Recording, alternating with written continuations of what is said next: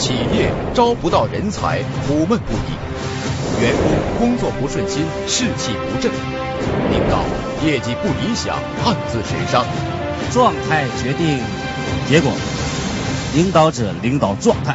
拨开迷雾，人世间最难的事儿就改变人的思想，改变思维。小老板经营事儿，大老板经营人。更新观念，立即行动。越是竞争激烈时代，这是需要学智慧时代。学选人之术，悟留人之道，得育人之法，学领导智慧。通过刘一苗老师的讲述，我们知道，领导选人的智慧，其实就是能不能弄明白什么人对企业最有用。弄明白了，选人就有智慧。弄不明白就没有智慧。刘一苗老师告诉我们，对企业全身心投入、有强烈的企图心、有灵性、有悟性、有个性的人，就是对企业最有用的人。那么，领导选对了人，接下来在留人层面上，又该具备怎样的智慧呢？敬请关注第三讲：向内影响员工的智慧。欢迎再次回到时代光华管理课的现场。那刚才我们在后场有人问，有人稍微提示一下，他说：“李老师，我在十年来所接受思想完全是按照原来正常思想来。那今天我先告诉各位，你用正常思维只会得到一个正常的结果，用原来的想法只会得到原来的思路，原来的思路创造原来的行为，而这个行为最后创造跟过去一样的结果。”所以人和人差别是在脖子以上还是在脖子以下？啊，脖子以下。你做什么行业？是上还是下？但是你发现大多数人把时间和金钱投资在什么地方了？大多数人，大不是脖子以下，也是脖子以上，是这儿还是这儿？大多数人把时间和金钱投资到哪儿？嘴上了。投资嘴不是练口才了，练什么才？练牙口了，练嗅觉和味觉，也就是有一次我在这个内蒙古上课，我说听说你们这里一喝酒喝三个小时，下面哄堂大笑。我说你们笑什么？他说李老师你真没生活。我说我说我没生活。他说我们在这里我们这里喝三小时才刚刚开始。我的意思，为什么很多企业它发展有问题或者是出现瓶颈？就他老板不会使用时间，把时间。同样是一下午时间，今天星期天让他来听课，他说没有时间，忙着喝酒有时间；让他来投资学习，说花两千，他说贵。你看，让他买一本书三十五，他说真贵；一转身吃饭花五十，他说真便宜。所以领导人要投会投资，一个是投资资本，来怎么往嘴里填充东西，还是往这儿？结果大多数人把这儿吃挺大。像七八个月一样，所以我现场说很多老板都是每天带个垃圾桶跑来跑去，呃，所以要更要学会使用时间，所以领导者经营就是经营三件事：经营人力资本、财务资本和时间资本。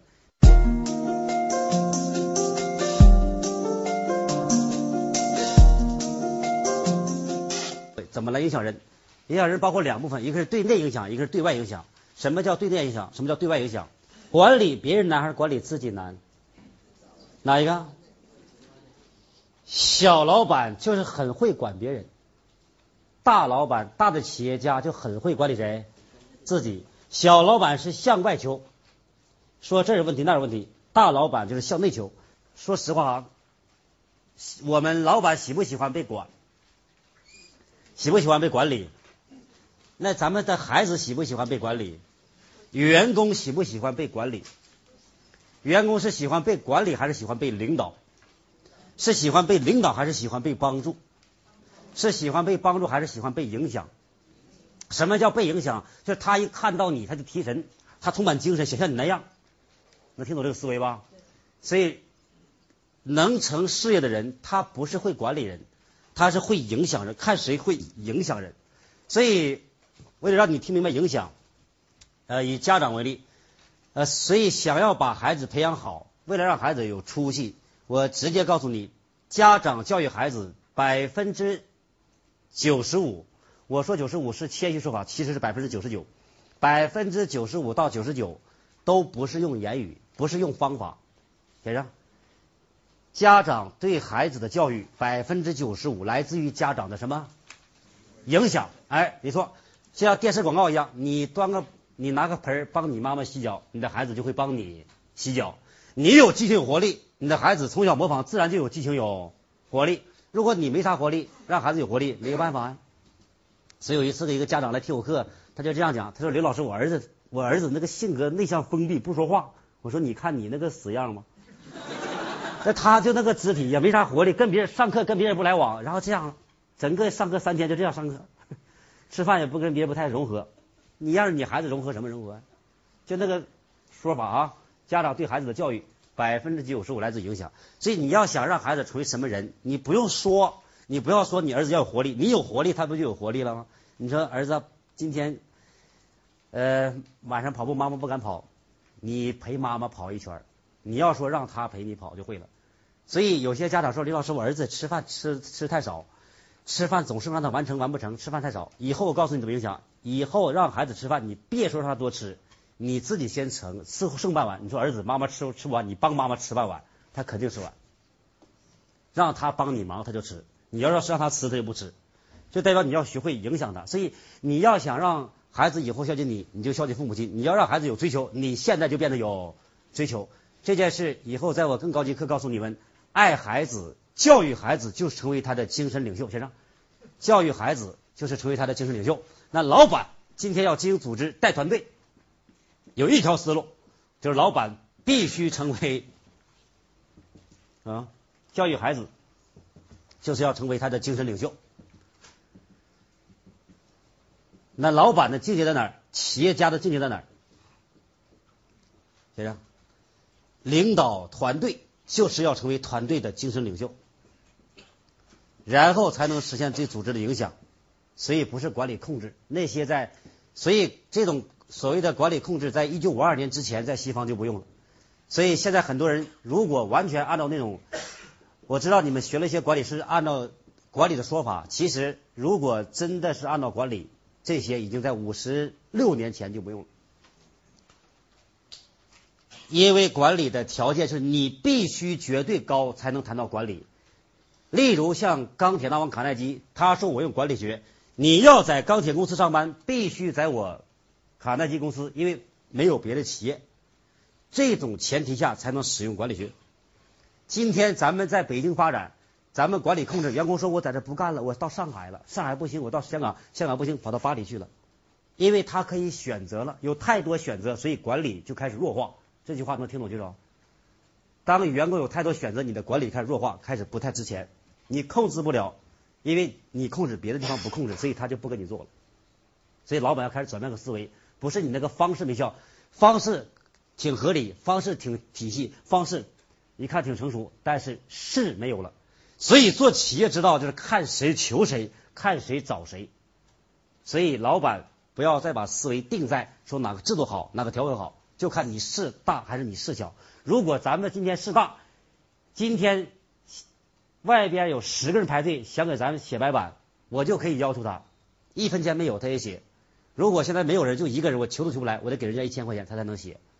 所以做企业老板要明白这个思维，不是单独谈哪个条文。那老板怎么能影响人？必须老板要成为团队的精神领袖。如果这一条没具备，想使事业发展，不管什么体系，不管是什么组织，那都是不太可能。有些领导老板。他花三年时间想建立个体系模式。我今天告诉你，如果靠一套模式企业能发展，那谁都把企业做好。很显然，谁都可以复制。都能听懂没？很显然不是那么简单，不是那么回事儿，必须有精神在里边。而人类最会经营成大业者，就是会经营人的精神世界；成小老板，就是不会经营人的精神世界。这句话能听明白？掌声告诉我，经营人的精神世界。所以，当你没会。不会惊人的精神世界，就代表你的事还没有开始。刘一淼老师说：“领导者领导团队，就是要成为团队的精神领袖。只有经营了人的精神世界，才能影响人。那么，作为领导者，老板该如何影响员工呢？那怎么来经营呢？怎么来实现我们这种影响呢？我们讲几条，看第一条，怎么实现对内部的影响？第一个就是帮助他实现，对他有所帮助。第一条，帮他实现，员工会认可配认可追随一个人品好的老板，还是一个能帮助自我实现他梦想的老板？老板员工会跟一个积极向上、快乐的老板，还是跟一个能帮助员工实现未来的老板？员工是一跟一个人格魅力非常强大，然后非常有浑厚底蕴，是跟一个这样老板，还是跟一个能帮助我实现未来的老板？所以是老板今天在改变个思维，不用再说老板自身修炼很完善，很有高的人格魅力、人格典范，不要把那个当方向。要想有影响力，其实非常简单，就是你能帮助他实现，你就能影响他。你如果对他实现不了，你再优秀、再有人格魅力，我也不跟你走。所以，老板改变个思维，我下面讲这句话，如果是从今天老板改变这个思维、改变这个观念，未来必然成就事业。只要选对，只要你选对产业，未来必然成功。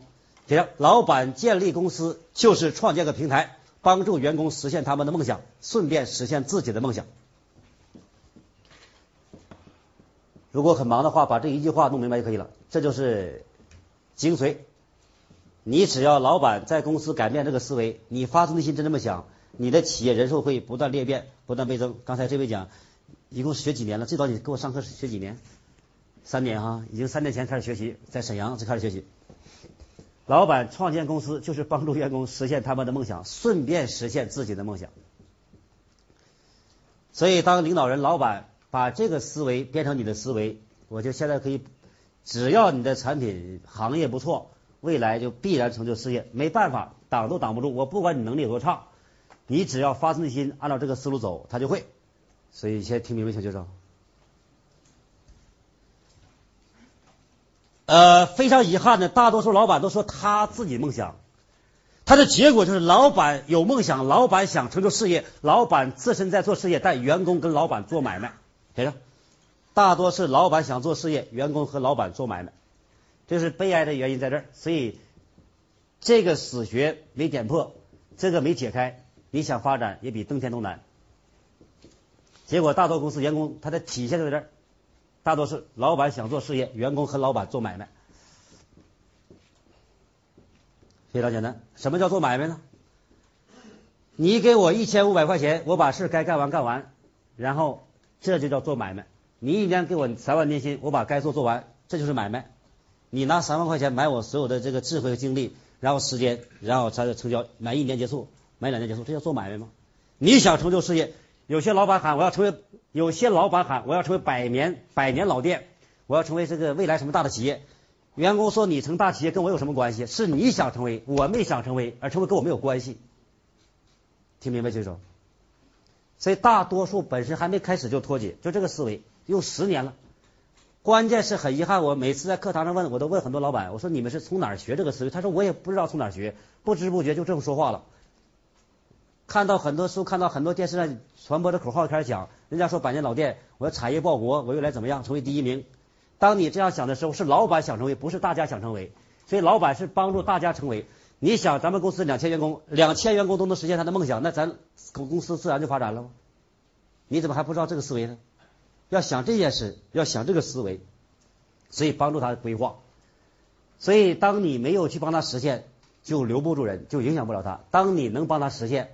很简单，打都打不走，撵都撵不走，就很简单的思维。所以老板要集中精力，想办法帮助公司一部分人实现，帮他们实现。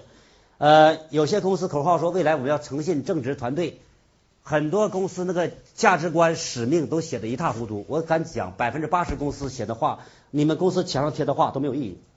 什么用？只要你公司喊的话，公司墙上贴的语言没有跟员工的利益挂钩，那个话通常就没用。能听明白就少，因为没拉动员工的兴奋度，而员工不兴奋，没创造业绩，很简单。这是第一条，只要这个第一条能思维转换了，那咱们公司都好办了。老板也不会站在自我角度，老板凡是站在自我角度说我的事业、我的梦想、未来我怎么样，就这种人都没入门。成大业者他不会这样讲，说我们大家是帮助大家实现梦想。当两万个人都实现梦想，他自然就成了。很简单的思维。学选人之术，悟留人之道，得育人之法，学领导智慧。看第二条，承担责任。呃，员工为什么跟老板走？就是员工为什么团队为什么找个领袖？为什么找个队长？为什么老板能影响别人？我们之所以能影响别人，不是我们比别人高，老板高层不可能在某一点上都比高层高。而很多老板非常遗憾的是，他们想把自身修炼到哪儿都比高层高，哪儿都比员工高，那不是开玩笑吗？咱公司两千八百员工，咱们能比别人高吗？不可能啊！所以我说，当我领导三千人、三千五百人的时候，我就明白，我不可能比别人高。但有一条，别人之所以跟咱们走，那就一条，他自己负不了责，他想找个人什么负责？什么叫成熟呢？等一下我跟你讲。呃，有关责任，我给你示范一下，来，正好，怎么称呼？景志国啊，景志国。呃，我给你演示一下什么叫责任啊？有没有妹妹？嗯，没有。没有，找个妹妹来。啊，呃，说景志国有个妹妹，就今年刚高考完，考大学，按照他的成绩考个一表本科绝对没有问题，但是后来。正好赶上考试生病发烧没发挥好，一下子弄个自费，而且还是二三流城市，没进入。假如一等一的城市大城市，他本身是高材生，在上海大上海大学毕业，他明白一个人，你各位这个家长听听明白哈？孩子上学是在哪个学校学知识关键，还是在哪个城市生活四年比较关键？在今天的中国时代是哪一个？假如今天在咱们在北京生活四年，呃，跟在贵州生活四年一不一样？同样学一样专业一不一样？完全不一样。所以是家长改变个思维，要想办法。第一个让孩子选城市，然后再选专业，因为专业现在大多你们也知道，大多数学校里这个专业学知识哪儿都可以学，更关键是在上海、在北京、在香港像广东这样大的城市，这样潜心四年。这四年，他的气质、血液，他的骨子里都会变。而他有经验，发现妹妹考上一个一般的城市啊，偏远地方，一个师范，他就回来，特意从北京回到沈阳，家在沈阳啊，回到沈阳来跟妹妹劝说：“妹妹，你要重读，为什么重读？一二三四五，整整讲十五条理由，说重读的好处。今天你看，哥哥在一个上海。”我们同学现在出来最差都是正处级干部，经商的至少都在千万以上，有在海外发展，所以我们的人际关系就不一样。所以上大学是上的平台，能听懂举手？上大学首先是上平台，然后历练自身，第三个才是学知识，就上大学啊。他明白这个思路，但他十七岁不明白，跟妹妹劝，最后他说五句十五句话，语重心长，那发自肺腑的爱妹妹，最后停了一下。他喝了一口水，然后说第十六句话。当然了，哥哥说这句话供你参考，你看你愿不愿意重读？如果不愿意，你就不用重读了；如果愿意，你就重读。有没有说这句话？后来，大多数哥哥跟妹妹说话说没说这句话？为什么都说这句话？为什么？为什么说这句话？怕承担责任。他说的不是我讲的啊。怕我埋怨他。啊，怕你埋怨他。你看。最后，咱们生活中的大多决策都是最后那句话，在那句话，他十六七岁、十七八，他他懂什么呢？他会想什么呢？最后让他自己思考，他就得复习挺没面子，或者不愿意复习，最后选个师范。现场就有个人，本来该重读，后来他爸爸说你自己选吧，后来跑衡水师范去了。以他的才智和这种资质，应该有更更好的机会，有更高的飞翔空台。但是因为哥哥没坚持，哥哥懂没告诉他，最后他就消失了啊！感谢这位。景志国，我要说什么？所以老板，我说完这句话，你就知道，在过去十五年、三十年来，有一个人六十四岁，经常六十四岁，他说：“刘老师，四十年前你干嘛去？不来教我？”六十岁很辛苦，发展还可以。我要说的是先生？你对你的亲妹妹都不能负责，能不能对员工承担责任？写这句话。然后老板就知道咱差哪儿了，那哪是表面那点知识、那点方法、那点策略问题？你都不敢面对你内心世界，你敢吗？你对你的亲人都不能负责，能不能对员工负责？有一次我在河北一个大学演讲，一个师范，一个上到大学二年级，他就来问我，他说刘老师，你说我大学上不上完？我说那你毕业当不当老师啊？他说我绝对不可能当老师。我说那你上完能干什么？上本身就是错误。后来他一听辞职了，不就退学了，发展去了。等到其他同学毕业的时候，因为你也知道在师范里学的是什么，明白吧？所以在这个专业里，我看也也不是在需要修炼了。当他出来创业当两年之后，他开始有一百个员工的时候，他那同学连找工作还找不到呢。要明白思维，你要往哪走，往哪学什么。所以这句话明白，能不能对员工负责？你都对员工不能负责，那你怎么能去影响他？下边写这句话：员工跟你走，就是需要你对他负责。你把这句话弄明白，你就知道怎么经营组织、经营人了。我早上开篇就告诉你了：小老板经营事儿，大的老板经营人。而经营人核心点就一条，你对他负责。一个女士为什么？一个女士为什么要结婚？女士结婚后来跟老公都怎么说话？都怎么说？你要对我 负责吗？所以都想找个什么男人？负责任的男人啊！所以各位男士要明白，人家找你就是因为你要对他负责才找你，要不然找你干什么呢？后来有个女士说：“对，李老师你说对了，这个女人找老公早就是来用来用的嘛，不用咱找她干什么？怎么用？就是让你对她负责嘛，而你对她负责不了。”员工跟你走，员工为啥跟你走？就他自己走看不明白，没有方向感，觉得挺孤独感，所以找个组织，找个组织跟老板，他希望老板能为我负责，老板能帮助我实现我的想法。最后你老板没帮他实现，而且没对他承担责任，最后他不跟你混了。也是什么叫责任？我再换一位啊，这位吧，到前面来啊，孙先生。呃，这件事我讲完之后，你就更明白咱们公司里边存在问题在哪儿，就从领导人从上到下。真正出现问题在哪儿？呃，有一次呢，一个老板做酒的，他来上课，第第二天他问我个问题，他说：“刘老师，我请教你个问题，我真是挺困惑。他岳母六十多岁，老师退休，他岳母跟他一个老年朋友，就是在这个政府一个从政的一个小官员，他们政府开发有有内部一个这个资源，说买个房地产买房子，他说只需要十八万。”成本价，假如说拿回来一钻石能卖三十万，跟他妈妈讲，他说你就拿十八万买完之后，不管卖多少钱，卖三十万我也留五千，我就留五千好处费就行了，我留点零花钱买个烟买个酒喝，剩下的都你赚。你看这个六十多岁一个老教师觉得挺好，挺是个机会，没事了，把他那点储蓄又东挪西凑，连姑娘的带儿子的钱全都凑一起十八万。你们也知道下场，最后半年之后，当他去看房的时候，人家都别人装修了。那个官员到现在还找不到人，能听懂吗？没了，就是这个一个六十多岁的老太太被骗了。你想一个老教师他能承受了？一生气住院了，就是他的岳母。他说：“刘老师，我岳母这种情况住院了，你说我怎么劝她能出院？”他说：“你不是会这个会领袖演说吗？你不有智慧吗？教我点智慧语言呗。”才问两遍我也没理，第三遍我让他上台了。我说：“你家还有什么人？”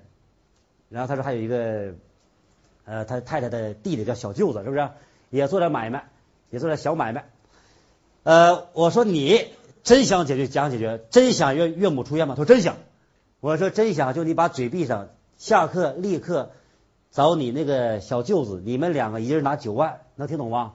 然后拿到病床门前说：“妈妈，钱已经追回来了。”已经听懂的，掌声告诉我。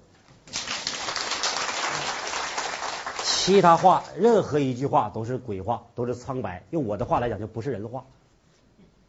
所以发现很多老板只要开口用安慰的语言，没有用实句去解决问题，这都不是人话。对老板来说，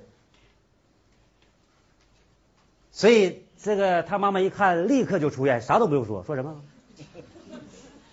然后这两个钱你们自己花，自己还。所以你发现要想解决问题是什么意思？解决问题是什么意思？解决问题不是要简单用语言用话，能明白？好，给孙先生掌声鼓励一下。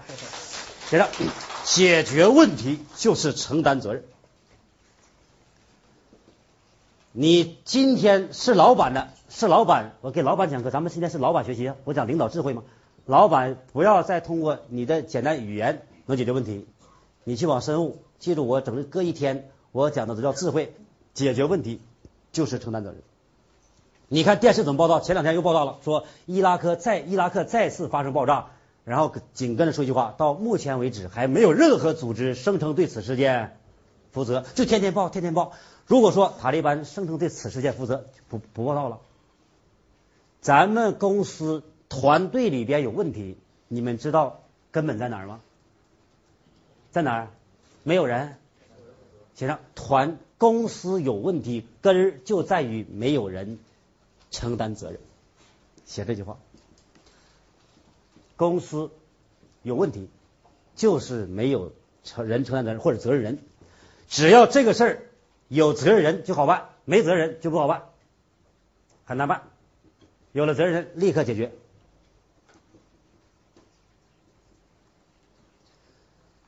呃，根据这句话，家庭里边吵架，你们猜猜看根儿在哪儿？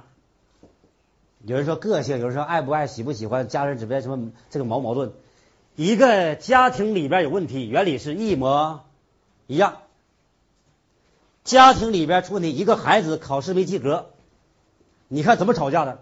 回到家，这个男人说了，说你当妈妈是怎么当？孩子考试考个五十六分，然后妈妈就说话了，那你当爸爸怎么当呢？后来孩子听见了，说那你们两个，你们爸爸妈妈都没当好，别说了。然后开始吵架，后来有另外一个男人上我课之后会了，发现孩子孩子考五十六分，他就第一句话，哎呀，孩子考试没考好，全是我的责任。他太太马上说一句话，不，老公不全怨你，也有也有怨我的地方。能听懂没？他回去会这样说吗？孩子一听，爸爸妈妈不怨你们俩，你们俩工作这么忙，没时间管我，都怨我没用心。完了，听明白了？掌声告诉我，责任吗？而吵架不是问题多严重，是都想推卸责任，而没有责任人。大多数老板来上课，我很少听到一个老板说：“李老师，今天我们公司有问题，我发现呢，就是我老板无能。”这个老板多是少？这是多是少？什么叫少？叫寥寥无几吗？一个老板来上课就说：“李老师，你这个员工怎么不团结呢？这员工怎么不积极？员工执行力怎么这么差？”有一个老板就骂这员工执行力差，我说执行差，执行力差，你选他干什么？他说废话，我选的时候执行力挺好。我说人家来的之前执行力好，到咱公司干半年变执行力不好，你说怨谁吧？怨谁？你把人家害了，你还不知道呢？有一个女士说，我老公不上进，不学习，让他来听你课就不来。我说你老公不上进，结婚时候上不上进？他说废话，不上进我能能嫁那个嫁给他吗？我说你看这么好个男人，从他娶了你之后变不上进了，能听明白咋说？他告诉我，说这个思维吗？然后我的意思都不想负责，都怨对方，夫妻互相怨，孩子互相怨，老板和员工，所以老板就批评员工，员工就批评老板。你看，所以今天咱在这说公道话，任何企业有问题就是领导有问题，你和我都一样。就领导问题，最高领导问题，项目是你选的，人是你组建的，合伙人是你找的，班子是你搭建的，不咱自己做的吗？你有啥说的？哪有啥资格怨人呢？必须把这个嘴闭上，承担这个事儿吗？所以承担责任就这么重要。呃，一个人已经会承担责任，就代表他做领袖开始入门了；没承担责任就没入门。那今天往深点讲，反正你们敢往深听，敢不敢往深听？啊！你们说的，把门关好，一个都不能走。在这衡量一个人成不成熟的唯一核心标准，就一个衡量一个人成不成熟的唯一核心标准，就是看他学没学会承担责任。六岁小男孩说话算数、承担责任已经很成熟，六十岁不承担责任也是幼稚。衡量一个人成不成熟的唯一核心标准啊，唯一核心标准就是看他学没学会承担责任。呃，所以这个各位家长从小训练孩子承担责任的，请举手。不是智商，不是情商啊，男孩女孩？男孩几岁？七岁。他现在是不是孩子头、孩子王？有没有很多小朋友啊？有影响力哈。就你儿子一出面，唰，钱呼呼一帮人就过来了。这就恭喜你，只要我现在透露个秘密，凡是呃能成大业者，从小有两个特质，第一个从小是孩子王。所以各位老板，你们的孩子现在不是孩子王了，别再回去抓课外知识，别再训练什么体育、画画，马上训练他成为孩子王。能听懂听懂？当他成七岁是头，再过二十年，二十七二十七年之后，他还是头，因为他的血液里流淌着头的血液。没办法，你看他七岁说话算数，九岁、十九岁、二十七都说话算数，没办法就习惯了，都听他的，所以他自然就成领袖了。还有另外一种，我在全中国收的第一个入室弟子，就是二十六岁成为正局级干部，就是因为他从小七岁就是头。而且更夸张，他七八岁就领导十来岁的孩子玩。比尔盖茨小时候就这特点，这三三五岁、五六岁就领导七八岁的孩子，还想当队长，就这种特质。从小小孩之所以跟他混，就是他吃亏，他承担责任，把你家的香蕉全都给他送人了。有的小朋友是把他家六盆花，一盆花一千六百多块钱，六盆花就一万多块钱花，全放到班班级去了。他妈妈他住别墅里边，把他妈妈。花那么多钱买的花，他第二天拿放他班教室去了。他这么好的花放放我们班吧，就这套词。过生日就要拖布了，过生日不要蛋糕要拖布，你知道吧？是我们班的拖布差，妈妈给我钱买拖布当生日礼物。能听懂说啥吗？你说他不成领袖谁成领袖？就这孩子以后还能有还能学饭吃吗？未来还能不发展吗？没办法，他的思维这样思维了，学习学习，因为那么多学习好，他会用用学他。那么多人都学习好，他会使用学习好的人就完了吗？我讲那个能听懂吗？只要你做的事儿很容易有人代替，你拼命也没有价值，拼命价值也是有限的。我在大学是第一个买电脑的人，最先送人的。我发现这电脑以后谁都会，我学它干什么？现在我还不会发邮箱呢。这事我送给谁？送给一个我们班最看不起我那个人，最看不起。他都受出去，说你怎么能送给我电脑呢？十一年之后才明白，因为十一年之后他还打电脑。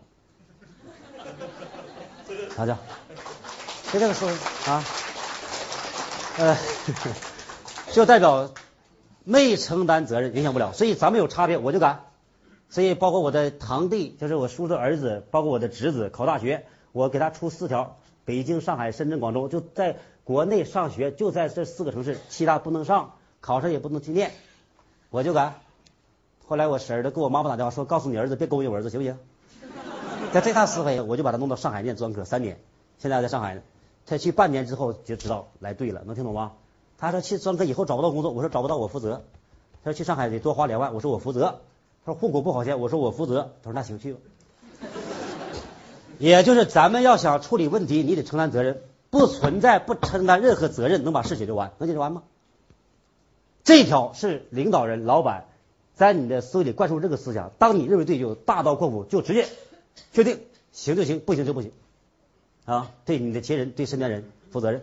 就像很多人孝敬父母亲一样，说给父母亲买个房子，没给点这个买点好衣服，买点什么吃喝，那都不叫孝心，那都小意思。孝心的定义就是马上给你父母亲账户里放到他去世之前都花不完的钱，这叫孝心。能听懂请举手。好，听没有？掌声告诉我，其他的都小意思。这是这叫承担责任，因为他最怕这事儿。当他自己手里没有几十万、上百万，就几十万的钱，然后六七十岁，他手里没几十万，这种时候你给他买吃，他都心难受。他说：“儿，别给我买吃的，你别给我买衣服了，不用穿了，意思你把钱给我算了。”你要对他爱是对他负责任，这个思维啊，看这是第二条，有关责任就这么重要。刘一淼老师说。领导者领导团队，就是要成为团队的精神领袖。只有经营了人的精神世界，才能影响人。那么，作为领导者，老板该如何影响员工呢？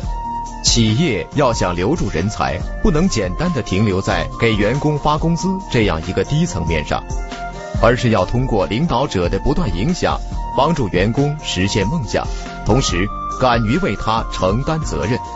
从而使员工全身心为企业工作。那么，领导者还要从哪些方面着手来进一步影响员工呢？敬请关注第四讲：向内影响员工的智慧。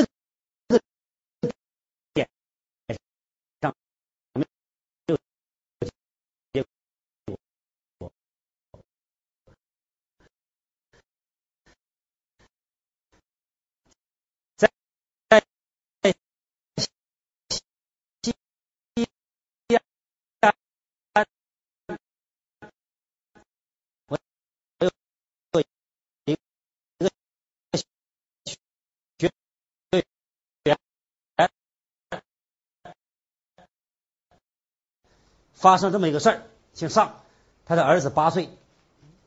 有一次我们下课之后，然后他请我去吃饭，正好他儿子在后边，因为排很长时间才轮到他吃饭。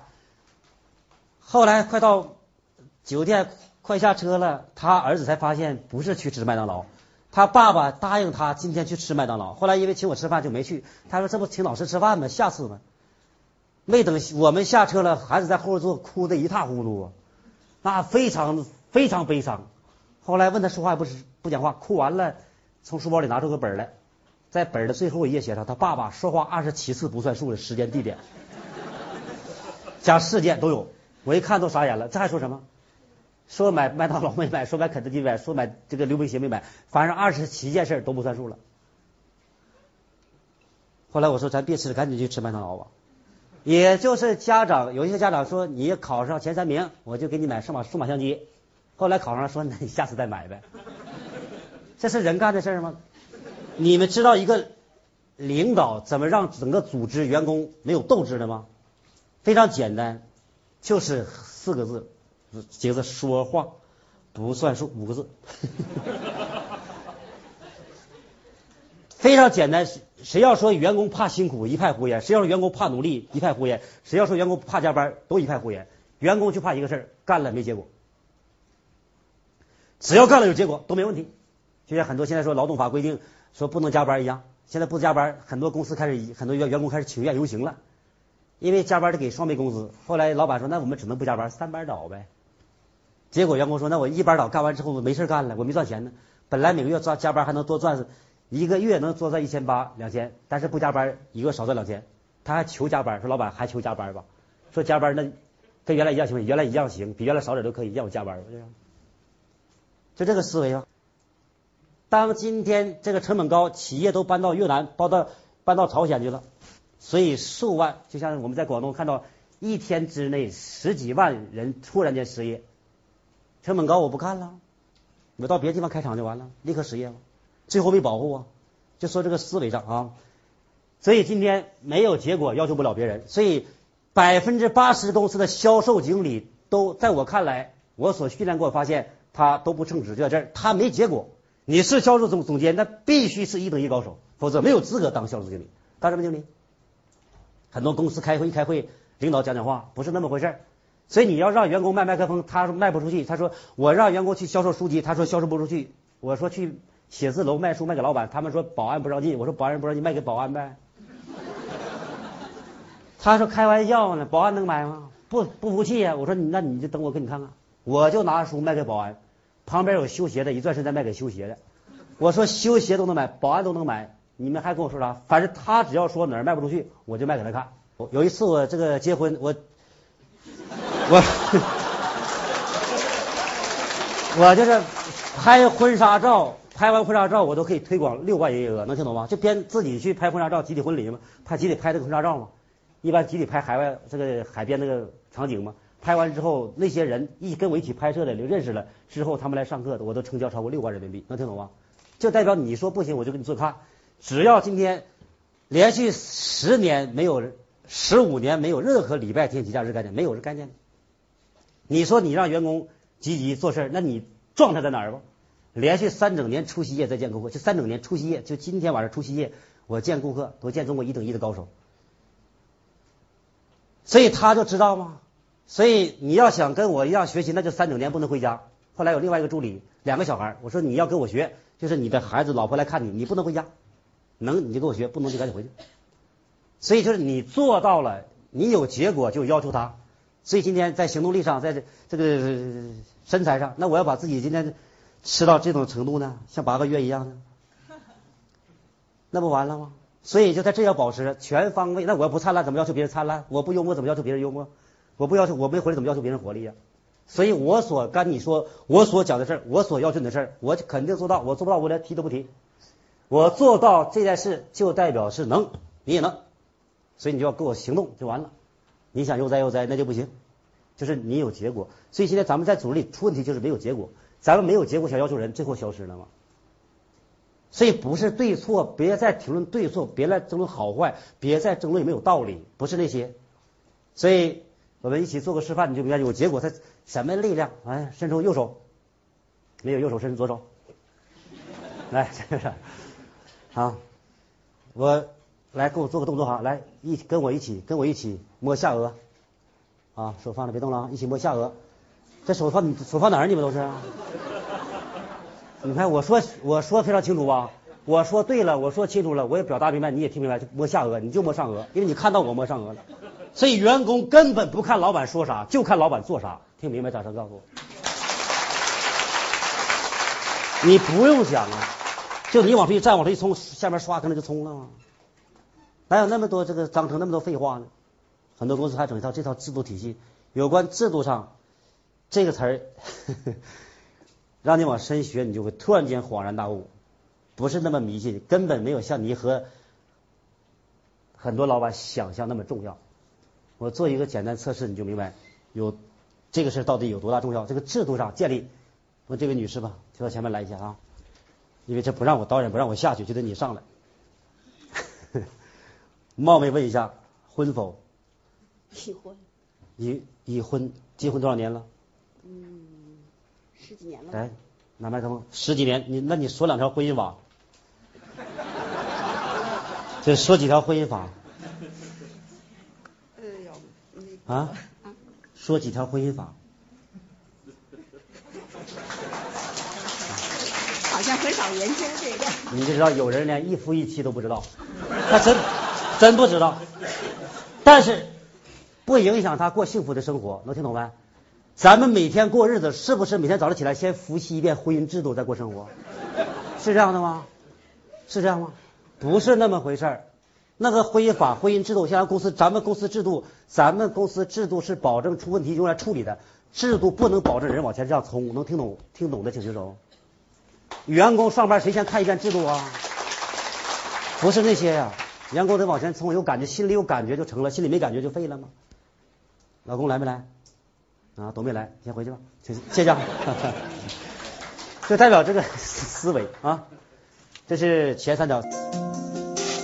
我们知道，刘一淼老师讲述的有结果，其实就是领导要求员工做到的，领导首先要自己做到。只有通过自己的身体力行，为员工树立榜样，最终才能影响员工跟着自己往前冲。那么，领导者要带好团队，除此之外，还要具备什么样的胸怀呢？最后看第四条，这个第四条，我每次讲每次都兴奋，每次讲，唉，深呼吸一口气来，因为它太重要了。写第四条，学选人之术，悟留人之道，得育人之法，学领导智慧。条，包容力。呃，成不成功比什么？有人说讲管理，有人驾驭力。其实做企业往前走十年八年，最后胜就胜在这三个字上，最后比就比这三个字。你看，咱们有个员工让你忍无可忍，开除了。但是我有一个员工也跟你一样忍无可忍，后来我没开除，然后我就超过你了，能听懂吗？你以为比什么吗？组织能扩大，就是看谁能忍，非常简单。忍是什么意思呢？你先给我写一句话：成大业者，不在于谁会驾驭君子，在于谁会经营小人。成大业者，不在于谁会驾驭君子，而在于谁会经营小人。我用这个君子和小人来呃比喻啊，不是真那么小的人。谁会驾驭君子，在于谁会经营小人。这听明白举手。这个这个思维，为什么这么多人？我有一次在长沙，这是六七年前了，有一个老板讲，呃，就讲到留人上，怎么他就问我这事儿，他说这个人，你看一个员工私下拿六万五货款给他妈妈看病了，你说我不开除咋办？我不开除怎么办？是你也开不开除？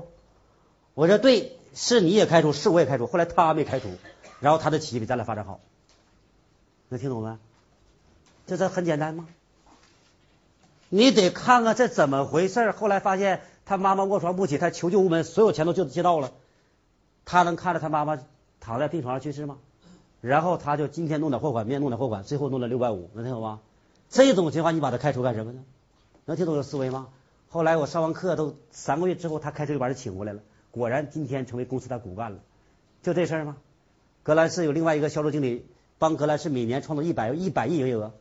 以前就他自己签错合同，怕被公司赔五十八万，公司要把他开除，一分钱责任不用承担，公司承担了，就把他留下来了。所以公司赔五十八万，但今天公司因为他至少至少个人所多创造纯利润超过五千八百万，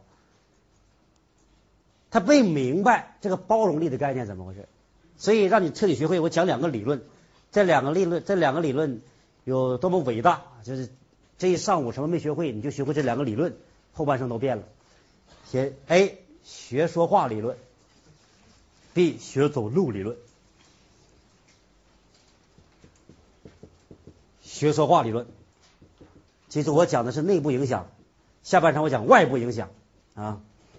学说话理论，B 学走路理论。呃，什么叫学学说话理论？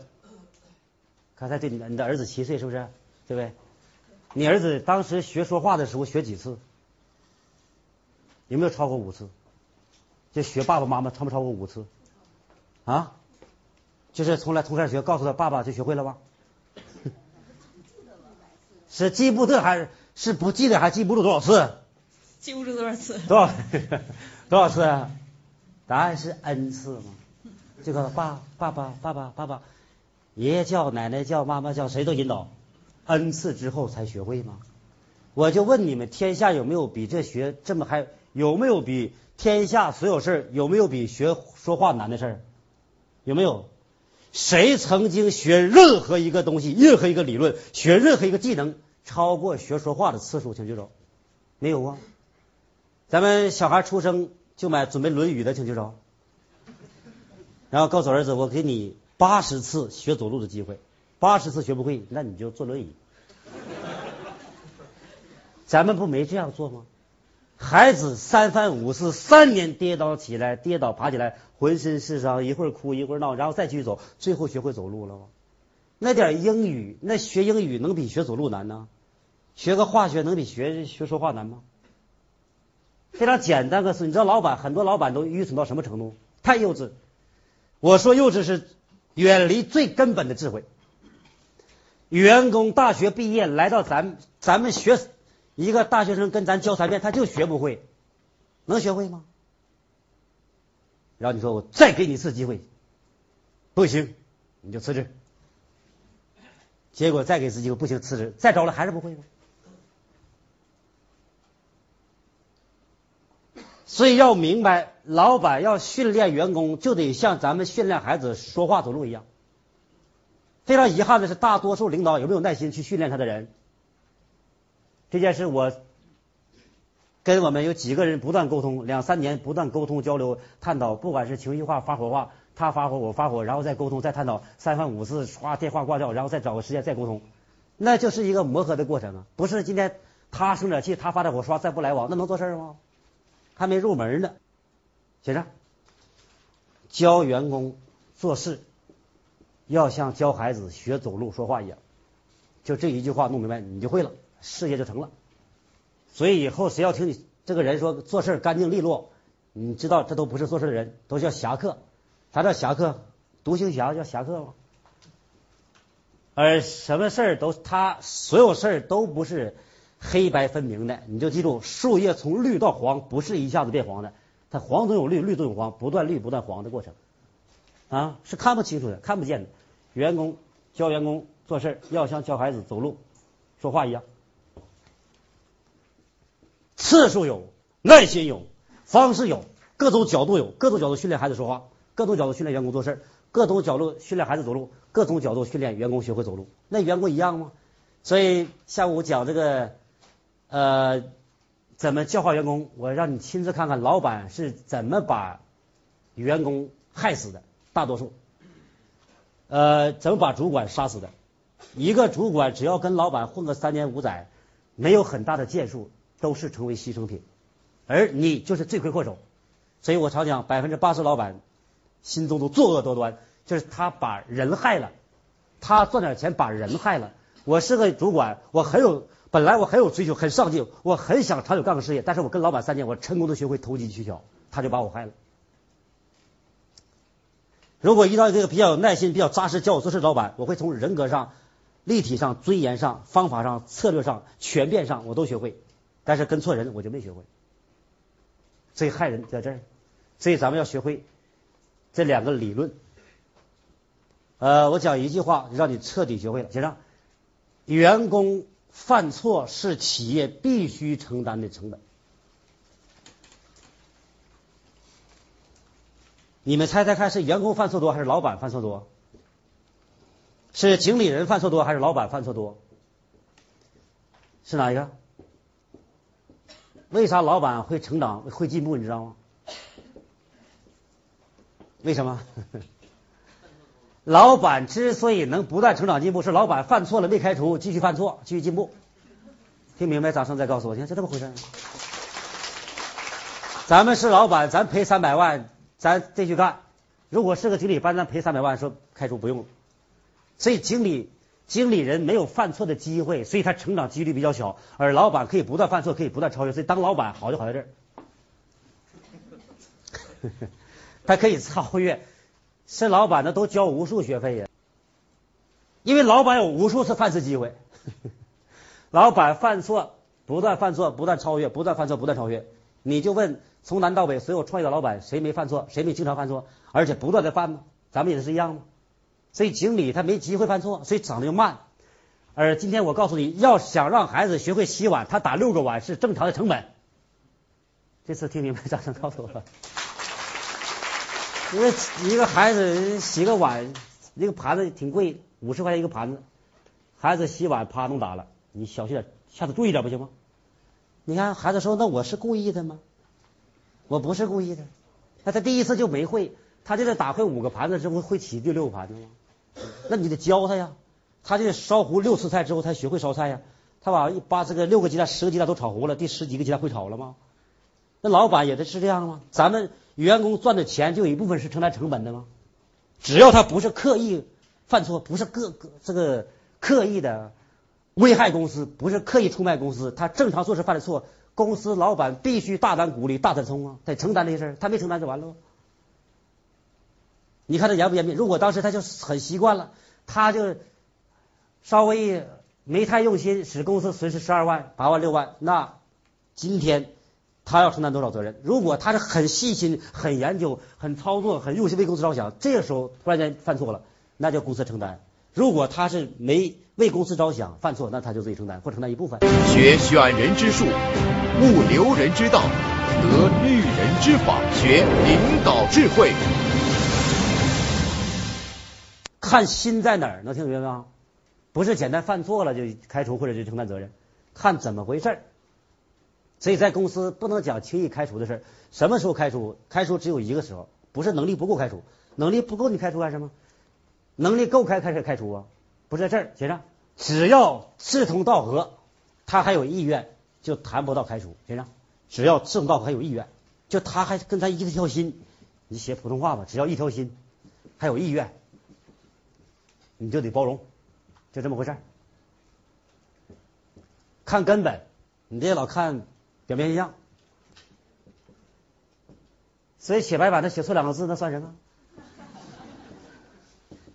但是我刻意写错呢，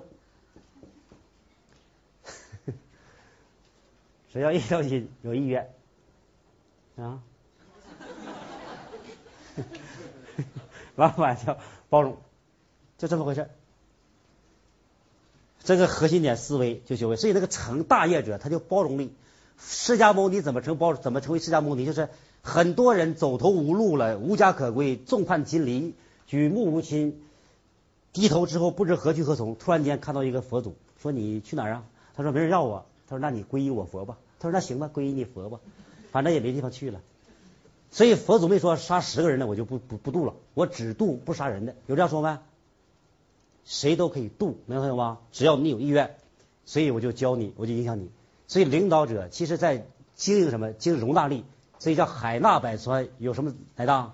有容乃大嘛。而什么叫容？容是啥意思？你知道吗？容是啥意思？容包容容是啥意思？什么叫容纳呀？所以老板怎么能成功啊？老板成功非常简单，你老板成功就是写着，老板能成功。就是每天面对让你难受的事儿，非常简单。呃，只要这事儿你面对好受，我跟你保证，你没有新的力量进来，没有新的资源进来，没有新的这个空气进来。今天你把一个让你很难受的事儿，然后容纳了，咱们就变大了。再容纳，再变大，因为别人容纳不了，非常简单。每天面对让你难受的事儿，能听懂介绍？只要每天面对舒服的事儿，就代表今天没变化。变化的意思就是做不适应的事儿，不适应就代表进步，适应就没进步。能听懂再掌声告诉我。所以必须得超越。所以你要只要舒服还在这空间，每天不舒服，只要每天不舒服一次，今天就超越，而不舒服之后，你就依然把它容纳在内就行了。所以当你生气这个上火，啪回家这个摔电视、摔盘子，摔完盘子之后回来之后依然面对。我有一次在宾馆里这个给一家企业培训啊，后来出现问题，当场我就回到房间就把那电视砸了，这是七八年前的事儿。后来老板挺道歉，说这是我们那个没准备好。我说不用道歉，你把电视给赔了就行了，能听懂吗？然后依然谈笑风生，再帮他们企业十二个员工举行集体婚礼。你还得面对的事儿，就代表你要不断去容纳，不断去面对这些让你非常难受的事儿。难受事越多，然后你就裂变越多，然后变越大，所以你就很有容纳力。最后就会出现个境界，看啥事儿就是两个字，什么常？正常。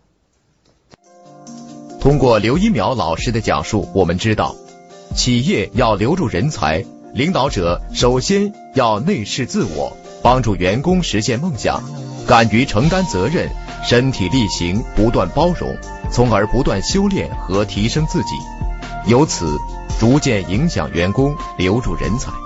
那么，领导者为了企业长远发展，还要在哪些方面继续提升自我，从而进一步影响员工呢？敬请关注第五讲：向外影响员工的智慧。